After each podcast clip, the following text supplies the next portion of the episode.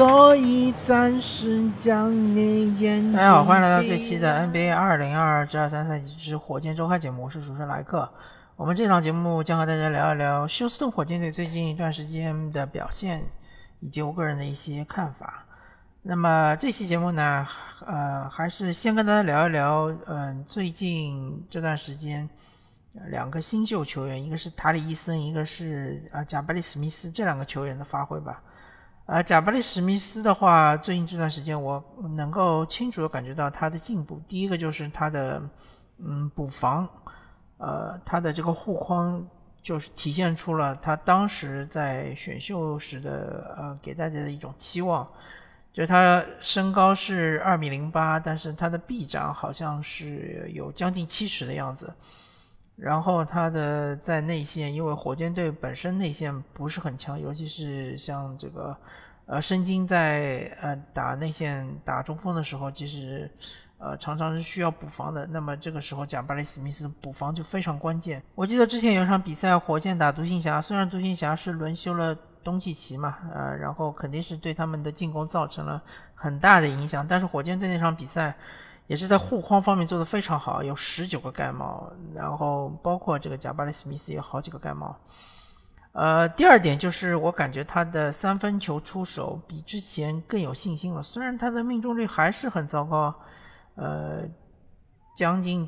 大概是三十出头一点点吧。然后作为一个射手来说，确实很糟糕。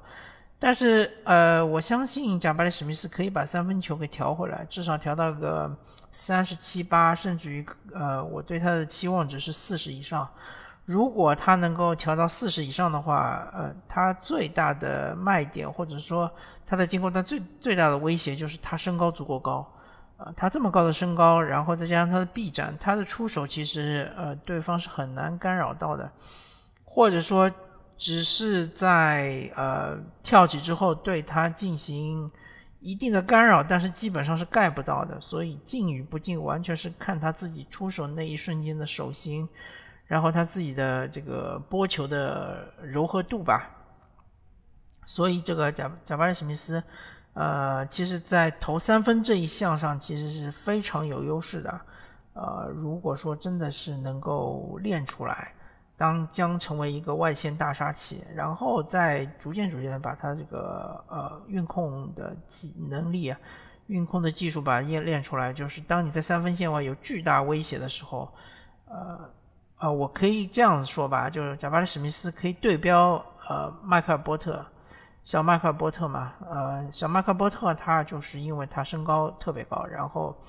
他出手那一下跳的特别高，而且他出手点也特别高。所以他才是能够拿到一个这个顶薪合同嘛。那么贾巴里史密斯，我觉得也应该向这方面发展。同时，他的防守要比呃小麦克波特要强很多，对吧？这个就不用多谈了。嗯，然后就是塔里伊森嘛。塔里伊森的特点就跟所有的人都不一样，他就是抢篮板特别的厉害，他的这个臂展很惊人，然后他那个尤其是前场篮板特别特别的积极。呃，我之前已经说了嘛，他的问题就在于他终结那一下好像，呃，我不知道是由于这个呃核心力量不足，然后导致对抗之后手型变形还是怎么样，反正就终结那一项是有一些些的需要再提高一下，再打磨一下。但是他这个前场篮板，包括他的臂展那么长，他抢断也很厉害，所以这个塔里伊森。嗯，首先在防守端应该是发挥出他的自己的作用，呃，能够尽量的做领防人，或者说，如果你不是领防的话，你也应该是在这个协防当中做好你的工作。第二个就是在进攻端应该把那个该死的三分球给投进，呃，尤其是塔里森很多时候都是空位三分，因为对方觉得塔里森是投不进三分的，确实他的三分命中率很糟糕，但是我觉得作为一个新秀来说。呃，他是可以调的嘛，啊，也是跟贾巴里史密斯一样，这两个人应该是把三分球，呃，在进攻端作为他们常规武器要练出来。然后这个塔里伊森比起贾巴里史密斯或者比起大多数的新秀，他的最大的优点就是他冲击力特别的强，他快攻这一下其实跟杰伦布朗是很像很像的，而且他很多球都是自己抢断然后推快攻嘛。所以其实呃，在快攻得分这一项的话，我希希望他能够呃能够达到一个联盟顶尖的水平，至少能够进入联盟前五吧。所以说呃，杰伦这个塔里伊森应该以杰伦布朗作为他的目标，或者作为他的一个榜样。贾巴里史密斯呢，应该呃在进攻端以小波特、小麦克波特作为他的榜样。然后在防守端，我觉得他他的这个潜力或者他的技战力已经是非常强了，其实是呃我我个人对他还是比较满意的。而最近这段时间，我觉得就是呃申京作为一个策应型中锋，他在呃球队的进攻端的一个投入度还不是很高，或者说呃这个队友传给他的球还太少。他其实作为轴的话，嗯，对于这个火箭队的进攻，应该是开发起来就难度要低很多。呃，如果仅仅是小卡文波特或者是这个呃杰伦格林是打挡拆的话，我我反而觉得他们两个人，呃，对于对方呃防守的肢解其实是比较困难的，不是那么容易的。那么。呃，所以我觉得就是阵，尤其是阵地进攻的话，申京应该是更多的在罚球线拿球，就像这个呃小萨博尼斯一样。虽然他的能力比比起小萨肯定是有一定的差距啊，呃，但是我觉得还是应该利用他的这个嗯视野啊，包括他的传球的手法啊。呃，还是这个情况吧。然后，呃，我对于火箭队整个的期望，或者我对于他们这个赛季结束之后的这个形态是呃这么认为的。呃，其实你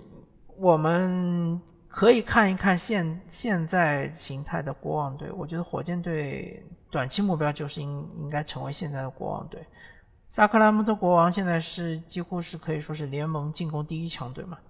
然后他们现在呃，这个赛季终于是理顺了他们整个的一个培养体系以及他们的进攻。首先，他们送走了同样打空位的哈利伯顿吧，呃，因为哈利伯顿的存在，所以球队或者说呃球员之间就是会有一种困惑：到底我们是要呃培养这个达伦福克斯呢，还是培养哈利伯顿？第二。他们送走了这个呃马文巴格利，马文巴格利是他们当时选的呃三号新秀嘛，呃其实说起来比较可笑，他们是跳过了卢卡东契奇和特雷杨之后选了马文巴格利。那么不管怎么说吧，就是呃既然你已经选了，你当然是要想办法把他给培养出来了。所以这个国王队是花了四年的时间。想从各个方面把马文巴格利培养出来，尤其是想培养他的持球攻能力，对吧？让他成为一个呃侧翼持球大核心。另外呢，就是希望他三分球能够投得够准，然后呢，希望他内线也能够打中锋。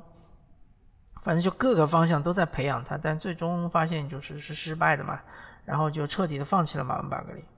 呃，放弃了他之后呢，其实呃，他的一些球权也好，资源也好，就分配到其他那些更合理的人身上。呃，马文巴克利当然是去了活塞嘛，最近这段时间打的也应该说还是不错的。虽然说离他的期望其实是非常的遥远啊，但是作为一个普通球员或者角色球员来说，还是能发挥他的作用。那么现在国王队他的呃那一些就是。真正得到资源、进攻资源的球员，像是小萨博尼斯啊、赫尔特尔啊，或者说是呃巴恩斯啊，呃，包括达伦福克斯啊，啊，还有包括蒙克啊。那这几个球员，其实，在他们拿到呃进攻机会的时候，他们的把握度都比之前我提到的一个马文巴格利、一个哈利伯顿是高很多嘛。然后也。由于他们现在已经完全的理清了自己的一个思路，就是围绕达伦布克呃达伦福克斯来打嘛，所以就是呃各就其位，他们打的也是非常流畅嘛。呃，目前为止国王队的排名是处于西部第五的位置，然后他们是九胜六负啊，呃其实和前面的四支球队负场数是一样的，只是胜场数少一点点。那么以国王队现在的这个他们的势头来说，冲进季后赛是大概率事件。呃，只要就是不要出现太大规模的伤病，我觉得应该是呃最近这几年里面国王队表现最好的一年。而且他们输的那几场比赛，我基本上也稍微关注了一下，他们都是输在最后关键时刻嘛，尤其是打勇士的时候，被库里等于是以一人之力啊搞定了国王。那么这个其实就又体现出另外一点，就是他们在一些逆风球的情况下，也能够把比赛拖到这个最后的关键时刻，呃，也体现出他们的一个球队的凝聚力以及能力嘛。那么我说了那么多国王，其实我就想说，火箭队我对他们的期望，在一个嗯，就是度过了这个摆烂期之后，他们能够达到的一个就是进攻华丽的进攻，对吧？我希望他们能够向国王学习。国王现在是百回合得分一百二十一点四分啊，联盟第一。我希望火箭队也能能达到个百分啊，百回合能达到。将近一百二十分左右，或者稍微少一点，一百十八、一百十九啊，啊，离现在的差距很大。现在火箭队百回合只有一百零八点六分。第二个就是希望火箭队能跟那些强队打的时候能咬到最后时刻，就算是不赢，至少说明呃火箭队和呃一些强队能够有这个呃一战的实力，对吧？而且所谓的关键时刻的输赢，真的就是在一念之间。呃，很多时候是靠运气的嘛，所以说这是我对火箭队休斯顿火箭队，呃，在这个这两年，呃，成长期的一个期望值吧。好吧，感谢大家收听这一期的 NBA 二零二二至二三赛季火箭周刊节目，我是主持人莱克，我们下期再见，拜